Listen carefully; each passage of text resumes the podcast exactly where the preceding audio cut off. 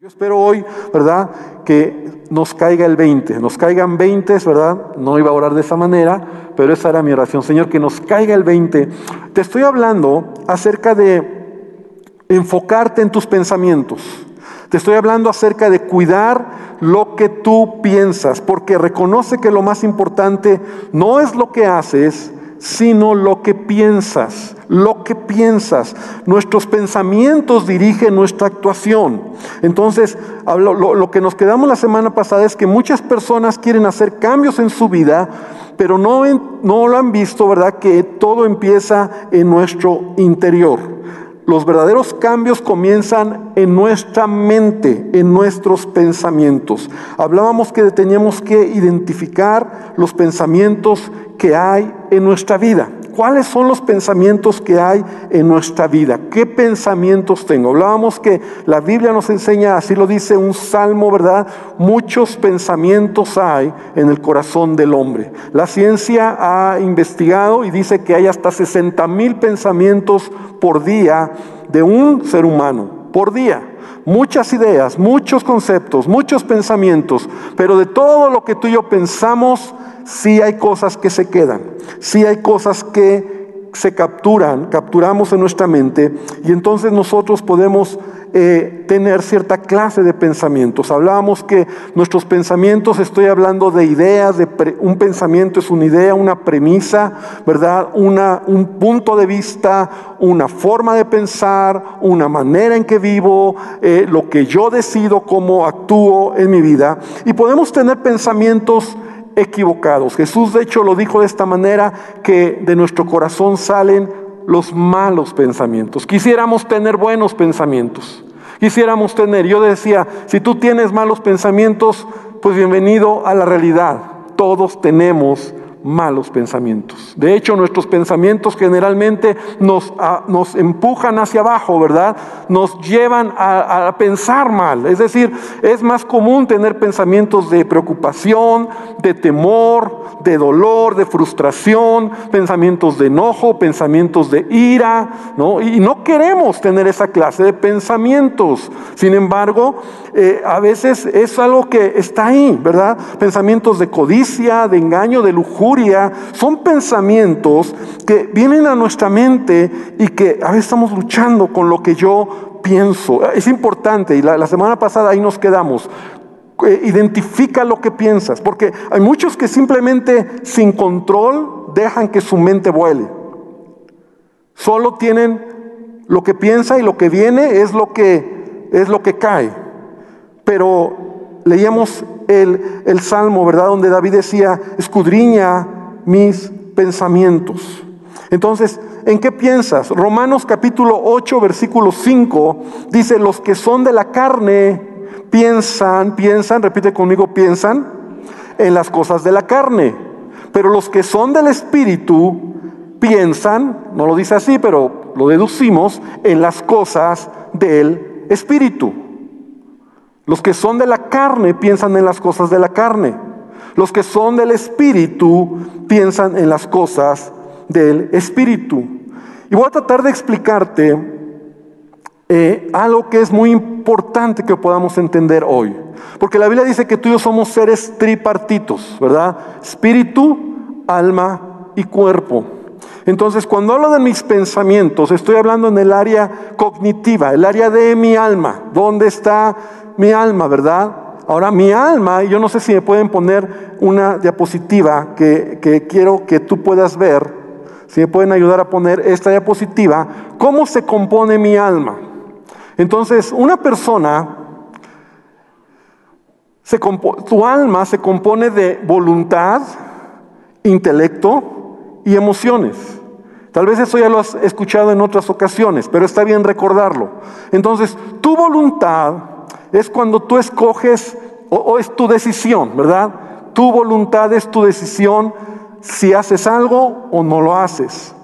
Tus emociones son tus sentimientos, ¿verdad? Todos tenemos diferentes maneras de expresar nuestros sentimientos, alegría, tristeza, gozo, enojo, que también está dentro de ti, ¿verdad? Es como, somos como en esta área, eh, bueno, al menos así lo quiero hoy presentar, como en nuestra alma tripartitos, ¿verdad? Dentro de nuestra alma hay sentimientos, emociones y nuestro intelecto. Nuestro intelecto, ¿verdad? La zona cognitiva, donde tú piensas, repite conmigo pensar, pensar, conocer y razonar.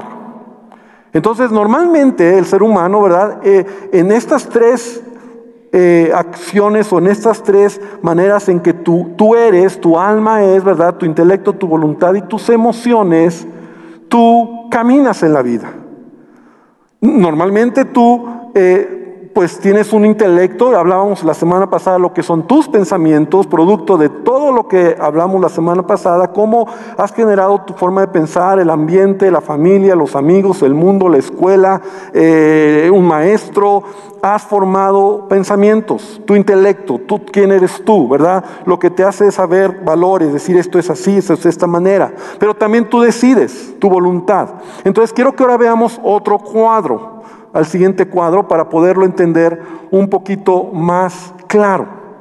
Aquí está lo mismo, el mismo cuadro, compuesto de, de tu voluntad, ¿verdad? Está aquí, de tu voluntad, tus emociones y tu intelecto. Y es lo mismo, tu voluntad es cuando tú decides sí o no, ¿verdad? Y he puesto unos, ahí unos emojis para que estamos todos más, eh, nos quede más claro, ¿verdad? Entonces tú, tu voluntad es tu poder de decisión. Si lo hago, no lo hago. Tus emociones es el poder de tus sentimientos. Tus emociones gobiernan tus sentimientos, ¿verdad? Estoy alegre, estoy triste, eh, me siento bien, me siento mal, tus emociones. Y tu intelecto son tus pensamientos. Y puse una palomita y una X porque eso habla de de lo que realmente es tu área cognitiva, lo que te hace saber o te hace pensar o te hace entender si algo es correcto o algo es incorrecto, porque tus pensamientos dirigen tu vida. ¿no? Tus pensamientos son los que rigen tus decisiones. Ya lo vimos, tus pensamientos son los que te llevan a tomar decisiones. Ahora, el ser humano está creado de esta manera. Dios nos ha creado así. Seas creyente o seas no creyente. Aún antes de ser creyente o antes de conocer a Cristo, se movía la situación de la misma manera. Tú tenías sentimientos, eh, eh, decisiones o emociones, decisiones, voluntad e intelecto. Ahora, quiero que por un momento pienses eh, y lo veíamos, el apóstol Pablo lo decía, y, no me quiten esa, esa por favor, eh, diapositiva, pero Efesios capítulo 2, versículo 2, lo leíamos la semana pasada, y quiero nuevamente leer Efesios 2, 2, dice, en los cuales anduvisteis en otro tiempo, siguiendo la corriente de este mundo, conforme al príncipe de la potestad del aire, el espíritu que ahora opera en los hijos de desobediencia. O sea, Pablo dice, entre los cuales todos nosotros vivimos en otro tiempo. repite conmigo, en otro tiempo. O sea, en otro tiempo, ¿cómo éramos? Dice, entre los cuales en otro tiempo, en los deseos de nuestra carne, en los deseos de nuestra carne, mi voluntad, en los deseos de nuestra carne, en los deseos de mi carne, ¿verdad? Eh, haciendo la voluntad de la carne y de los pensamientos. Y éramos por naturaleza hijos de ira, lo mismo que, lo demás, que los demás. Entonces yo encuentro en esta escritura que antes de conocer todo, toda persona que no conoce a Jesús, toda persona que no, se ha, no ha conocido a Cristo, toma decisiones en su alma, ¿verdad?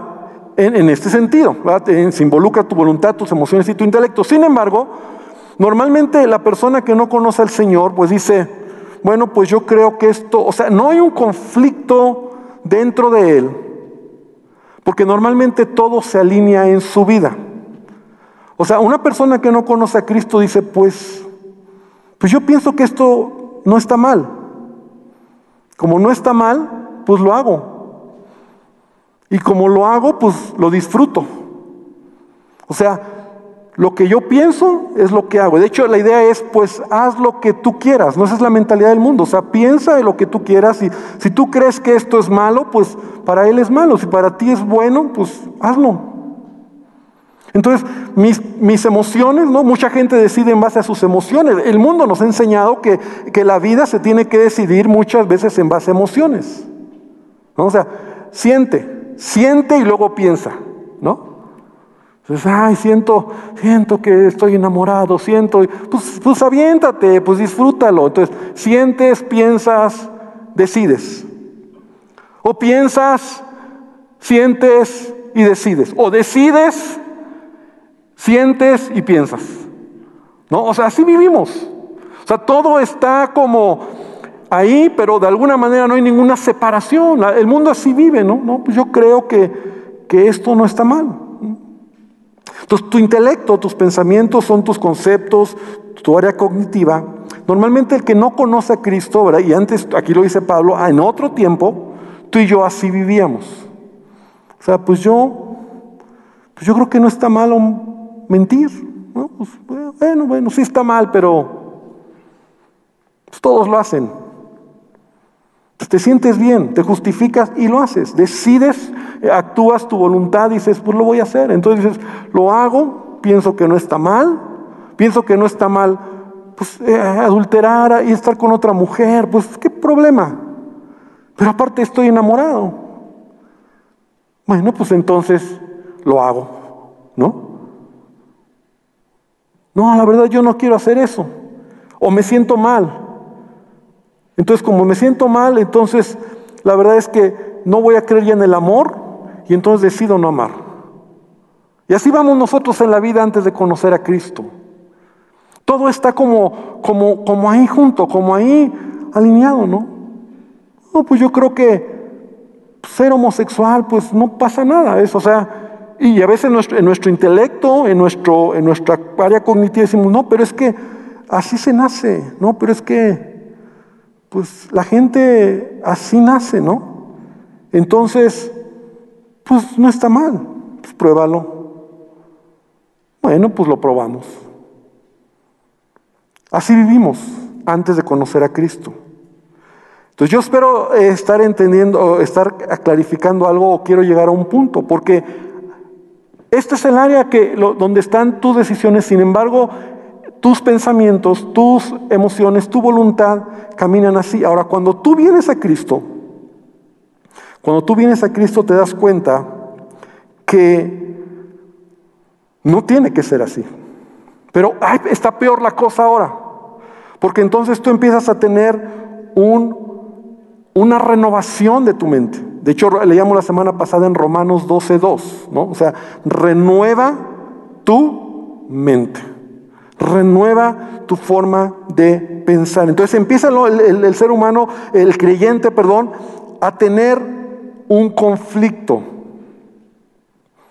Y este es un conflicto que a lo mejor tú vas a decir, ah, creo que yo también lo tengo. Porque tu intelecto, tus, ¿dónde está, qué, ¿dónde está, qué está en tu intelecto? Tus pensamientos, el área cognitiva. Ahora tú dices, hmm, ¿Es bueno? O sea, yo tengo que amar.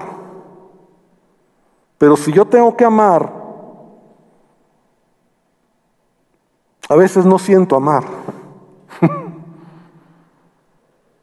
y a veces no quiero amar. O sea, no se alinea la cosa, ¿no? O a veces tú dices, sí sé que esto, esto es lo que Dios quiere, pero o esto es lo que Dios no quiere, no, no tengo que hacer esto, pero mm, me llega el momento donde me gana. Y entonces a lo mejor al final escojo hacerlo, ¿no? Y entonces empiezo a darme cuenta como hijo de Dios que hay dentro de mí un desajuste porque lo que quiero hacer, no lo hago. Y cuando lo hago, me siento mal. Pero también me doy cuenta de repente que hay momentos donde hay algo que sé que no está bien y no lo debo hacer, pero lo hago. Ahora, esto que te estoy diciendo es lo que Pablo nos explica, ¿verdad? Cuando él mismo dice, miserable de mí, ¿quién me librará de este cuerpo? Porque la verdad es que nosotros nos damos cuenta, empezamos a cambiar nuestros pensamientos. Qué tan importante y, qué importante cuando yo te hablo de tus pensamientos. No te estoy hablando solo que son pensar bonito, pero los pensamientos se tienen que ir renovando en nuestra vida. Pero en la medida ahora, si tú te encuentras en... ¿Cuántos han tenido esta lucha en su vida? ¿Cuántos lo han tenido? Bueno, si tú no lo has tenido, preocúpate. Porque el, el que ha aceptado a Cristo en su corazón tiene esta lucha, es muy genuina. Tú sabes que quieres, pero a veces no lo sientes. Es más, sabes que, sabes que no está bien, pero acabas haciéndolo. O sabes que no está bien, pero acabas haciéndolo. Es una lucha. Entonces, pastor, ¿qué tengo que hacer? Porque aquí el punto es, entonces, ¿qué hago? Y sabes que cuando tú sabes que algo no está bien, pero entonces dices, no, no lo tengo que hacer, pero te ganan tus emociones y entonces acabas haciéndolo, te sientes miserable, te sientes mal. Vienes a Dios y le Señor, perdóname, Señor, perdóname, perdóname por estos pensamientos, perdóname por esto que hice, perdóname porque no me duele, no quiero, pero Señor, hay una lucha en mi vida. Hay una lucha en mi vida. Entonces empezamos a, tener esto, por lo que te decía, no hago lo que quiero, dice Pablo, sino lo que no quiero, eso hago. Miserable de mí, ¿no? Porque él mismo empieza a tener esta lucha en su vida. Y si tú tienes esa lucha, qué bien. Porque entonces, ¿qué tengo que hacer? Yo tengo que empezar a, o más bien tengo que permanecer renovando mi mente por medio de la palabra. O sea, llega el momento donde la palabra de Dios, la palabra de Dios, escúchame bien, la palabra de Dios es lo que va a traer el cambio en todo lo que soy. Porque yo estoy acostumbrado como creyente, o sea, al venir a Cristo quiero decir, a decidir desordenadamente. Decido por mis emociones, Decido porque simplemente creo que así está bien. Y entonces por eso hay un conflicto, pero si tengo al Espíritu Santo, si tengo a Dios en mi vida, entonces está esa voz, esa palabra que te dice, no es, es malo, es bueno. Entonces tú no puedes decir, bueno, yo creo, pastor, que la verdad es que robar no es tan malo. No, es que la Biblia dice que es pecado. Pero entonces, ¿cómo voy a alinear esto con mis sentimientos, con mis decisiones para hacer o vivir una vida que agrade al Señor? La manera es que yo tengo que renovar mis pensamientos por medio de la palabra de Dios. Mira, la palabra de Dios es tan poderosa. La palabra de Dios es tan poderosa que puede transformar nuestra manera de vivir, nuestra manera de pensar, por lo tanto nuestra manera de actuar. La palabra de Dios va a romper todo, eh, incluso todo pensamiento, toda actitud en tu carne. Hace unos días mi esposa eh, me, enseñó un video que me impactó y yo creo que ella lo puso ahí en su muro de Facebook y, realmente yo ya lo había escuchado, no así, pero me impactó por lo que este video dice. Eh, es, un, es un científico, un doctor, el que está hablando con un pastor y entonces le está explicando cómo funciona el cerebro cuando tú lees la palabra de Dios? ¿Cómo funciona el cerebro cuando tú estás leyendo la palabra? Entonces yo no sé si tienen ese video, quiero que lo puedas ver, dura dos minutitos, tres minutitos, pero quiero que veas lo siguiente. Si me lo pueden poner de favor.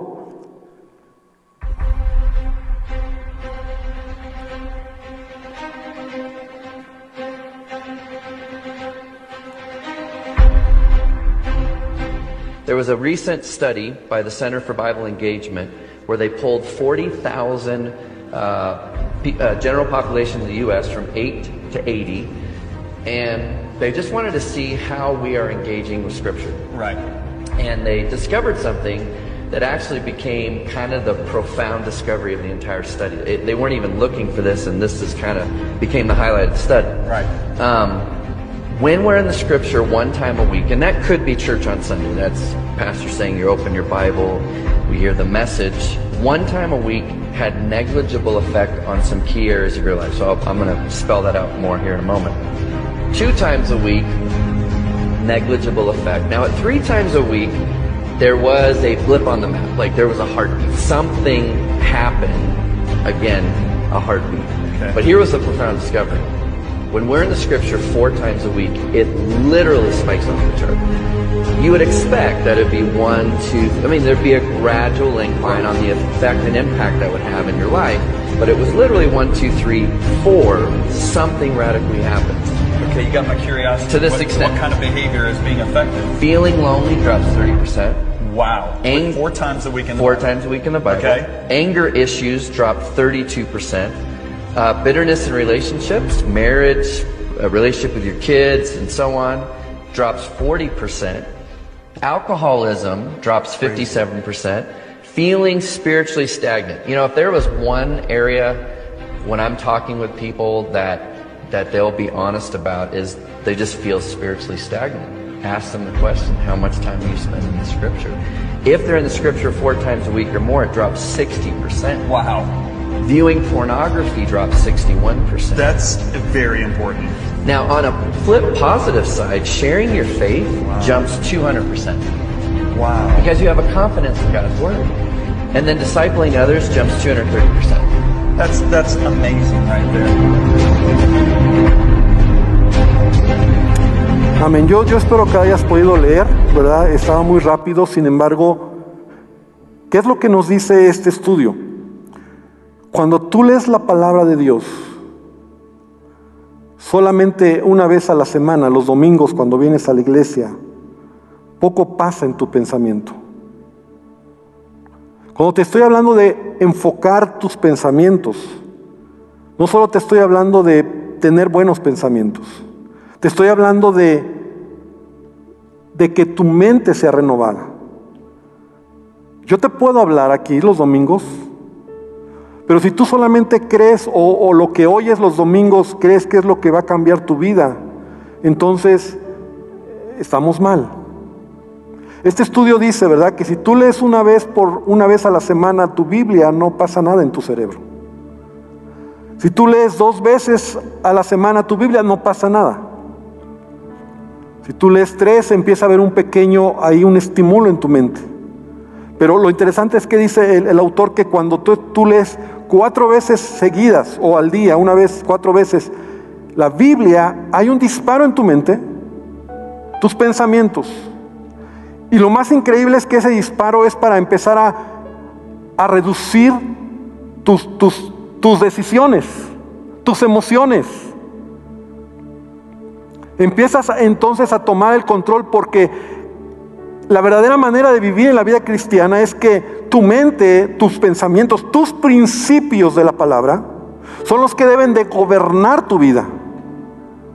O sea, no, no, vivimos como el mundo, no vivimos como antes, no vivimos porque decido por mis emociones, porque yo siento, porque yo creo que está bien. No es lo que... Por eso Dios, hermano, escúchame bien, y los miércoles estamos dando un estudio sobre la Biblia. Y el, el miércoles hablamos de lo que es la inspiración de Dios. O sea, Dios mismo inspiró, habló, eh, empujó a hombres para que ellos escribieran esto. Pero es la palabra, la voz, es el carácter de Dios. Entonces la palabra de Dios en mi vida empieza a traer cambio.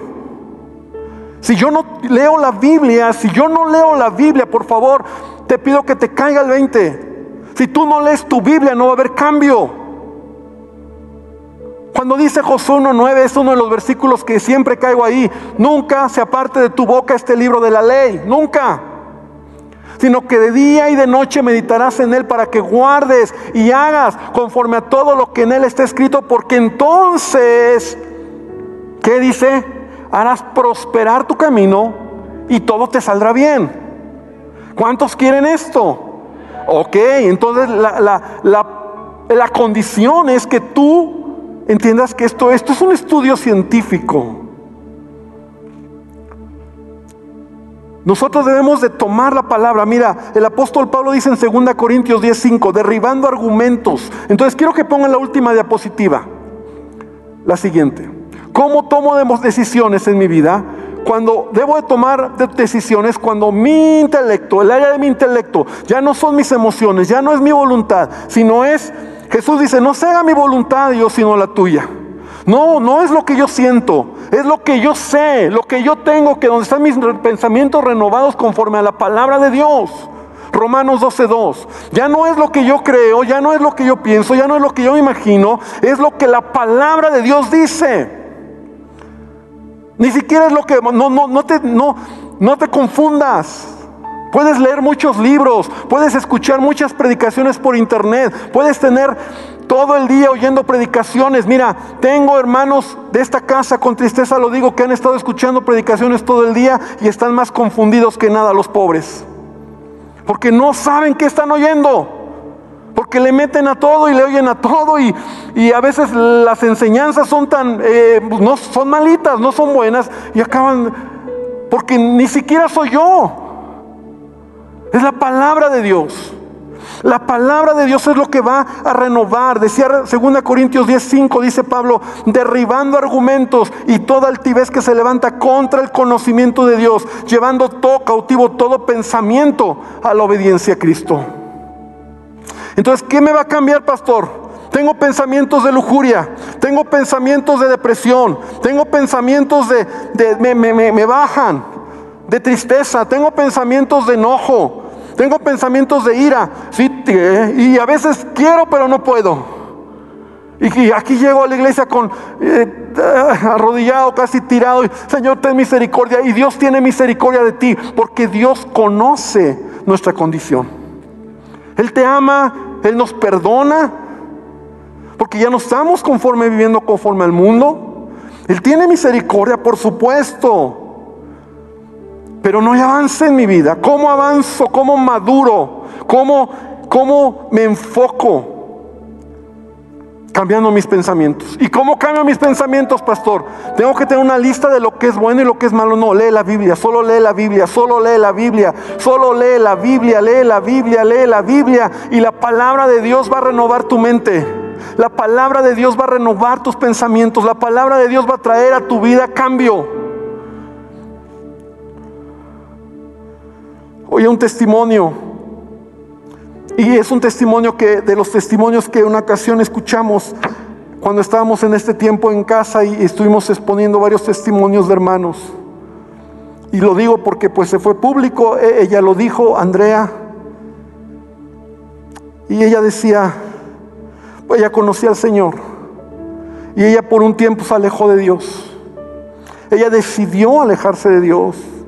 Y ella en su mente tenía cosas equivocadas, pero lo que lo más me impactó es que dijo, ¿saben qué? La Biblia se me empezó a olvidar. O sea, la palabra de Dios se me empezó a olvidar. Y era no, es una joven, es una mujer que desde niña aprendió la Biblia. O sea, seguro había versículos, seguro había historia, seguro estaba ahí, pero sabes, cuando tú no lees la palabra, la palabra, y cuando la palabra empieza a diluirse en tu mente, los pensamientos equivocados empiezan a crecer en tu mente. Entonces ella dice, cuando yo me quería acordar de un versículo, cuando yo me quería acordar de algo, ya no tenía esos pensamientos, sus pensamientos estaban inclinados a lo malo. Y por esa razón a veces como creyentes no tenemos victoria. No, no te estoy hablando de leer muchos libros. Eh, está bien que leas libros cristianos. Aquí recomendamos libros cristianos. Me gusta cuando tú compras libros cristianos y lees. Está bien que oigas una predicación, de repente escuches buenas predicaciones. Yo escucho buenas predicaciones. Ayer en la reunión de varones yo puse una enseñanza, no mía, de un pastor que para mí es alguien que enseña bien a varones.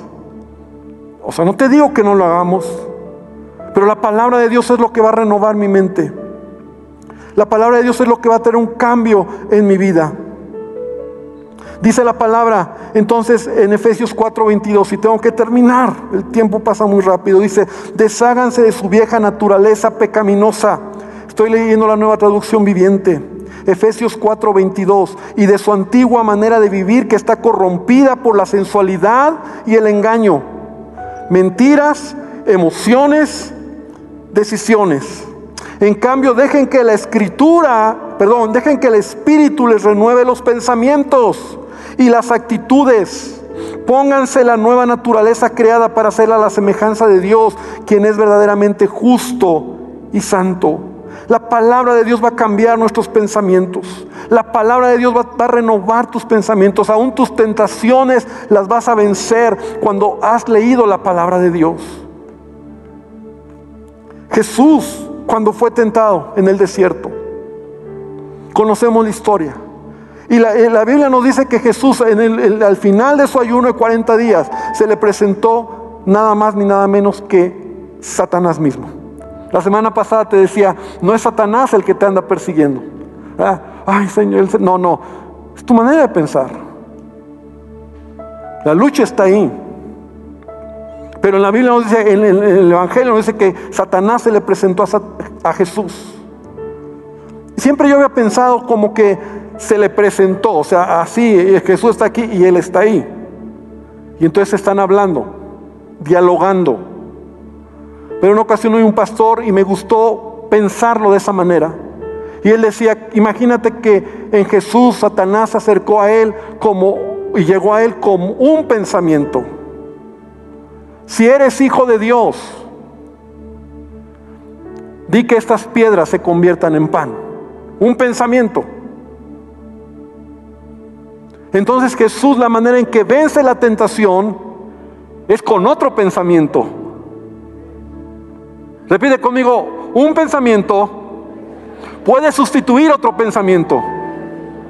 ¿Y sabes qué lo va a sustituir? La palabra de Dios.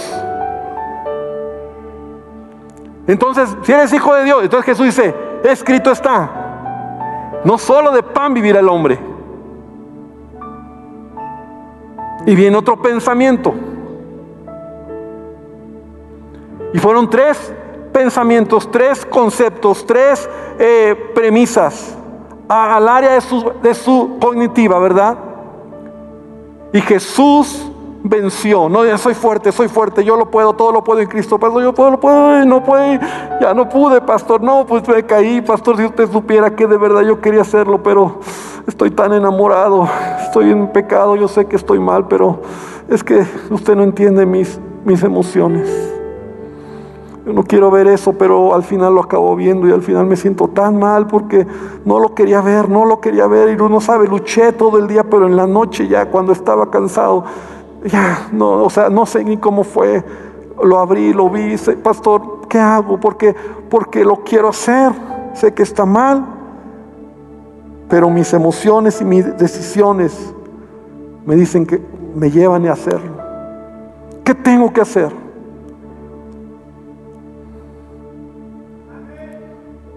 Lee tu Biblia. Toma en serio lo que te estoy diciendo. Renovar pensamientos, enfocar tus pensamientos, es leer la palabra de Dios. Es más, te lo digo así como pastor y, como hijo de Dios. No sé cómo, no sé cómo funciona, pero funciona. no sé, pero funciona. Funciona ha funcionado a muchos.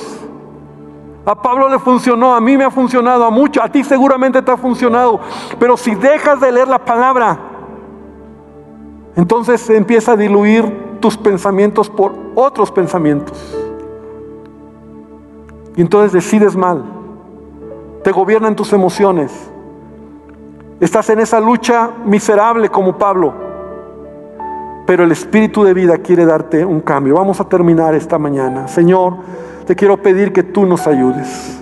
Padre, que verdaderamente podamos entender, Dios. Padre, santidad no es un asunto de un toque, no es un asunto de algo tan especial que jamás cambiará, ya seremos tan diferentes. Dios tiene que ver con tu palabra también, tiene que ver con tu espíritu en nosotros, tiene que ver con tu presencia en mí, tiene que ver con la vida del espíritu. Pablo después de Romanos 8, Romanos 9 empieza diciendo, Ahora pues ninguna condenación hay para los que están en Cristo Jesús, los que no andan conforme a la carne, sino conforme al Espíritu, porque el Espíritu de vida, dice Pablo, me ha librado. Porque la vida espiritual, el Espíritu Santo, la palabra que es Espíritu, Jesús dijo, las palabras que yo les he hablado son Espíritu y son vida. Son espíritu y son vida. Las palabras de Dios son vida. La palabra de Dios es vida. La palabra tiene el poder que acabas de ver te va a cambiar, te va a disminuir la ansiedad, te va a disminuir el temor, te va a disminuir el deseo de pecar. Solo leyendo la palabra detenidamente, meditando en la palabra. Renueva tus pensamientos, enfoca tus pensamientos. Hoy muchos creyentes se están alejando porque han dejado de leer la palabra, porque ya no han leído la Biblia. Porque en su cuarentena, en casa donde todo está suave, relajado, la Biblia se ha quedado a un lado. Y no solo se trata de un buenos días, Dios, buenas noches, Dios. No se trata solo de venir una vez a la reunión o ver una predicación. Se trata de meditar en la palabra. Y si tú no te enfocas, entonces los pensamientos pueden empezar a, casa, a gobernarte, pensamientos de tentación, de pecado. Satanás sabe y los demonios que lo único que van a poner en ti es un pensamiento, un pensamiento que te puede destruir. Porque tú eres lo que piensas. Porque tú eres lo que piensas. Y te pido, Padre, que tú hagas que hoy nos caiga el 20. Que nos caiga el 20, entender lo importante ¿Qué es escudriñar tu palabra. Perdónanos si ni siquiera ni, Biblia tenemos. Perdónanos si venimos a la iglesia y ni tenemos Biblia. Perdónanos por ese atrevimiento. La Biblia, Señor, no es solo un libro de historia. Es la palabra tuya. Es la palabra viva. Es lo que renueva mi mente es lo que cambia mi manera de ver las cosas. No pienso como el mundo piensa, no porque alguien me lo ha enseñado, es porque tu palabra me lo enseña, es porque quiero conocer tu corazón y en tu en la palabra está tu corazón, Dios. Quiero conocerte, Jesús. Quiero conocerte y tu palabra me permite serlo. Bendice a tu iglesia, bendice a mis hermanos que están en sus hogares, en el nombre poderoso de Jesús. Gracias te damos. Y también hoy oramos por nuestras ofrendas, oramos por nuestros diezmos, oramos por estas ofrendas que se han traído, Señor. Bendice a cada familia, hermanos nuestros que en la iglesia virtual hoy pueden traer sus ofrendas, Señor, de manera electrónica. Padre, bendice también sus hogares. Bendícenos, Dios. No te damos, Señor, de lo que nos sobra, te damos de lo que tu palabra nos enseña y te damos con alegría y te damos en la medida en que tú nos has dado. Gracias, Jesús, por este tiempo y bendice en el nombre de Jesús. Amén y amén. Gloria al Señor. Un aplauso a nuestro Dios.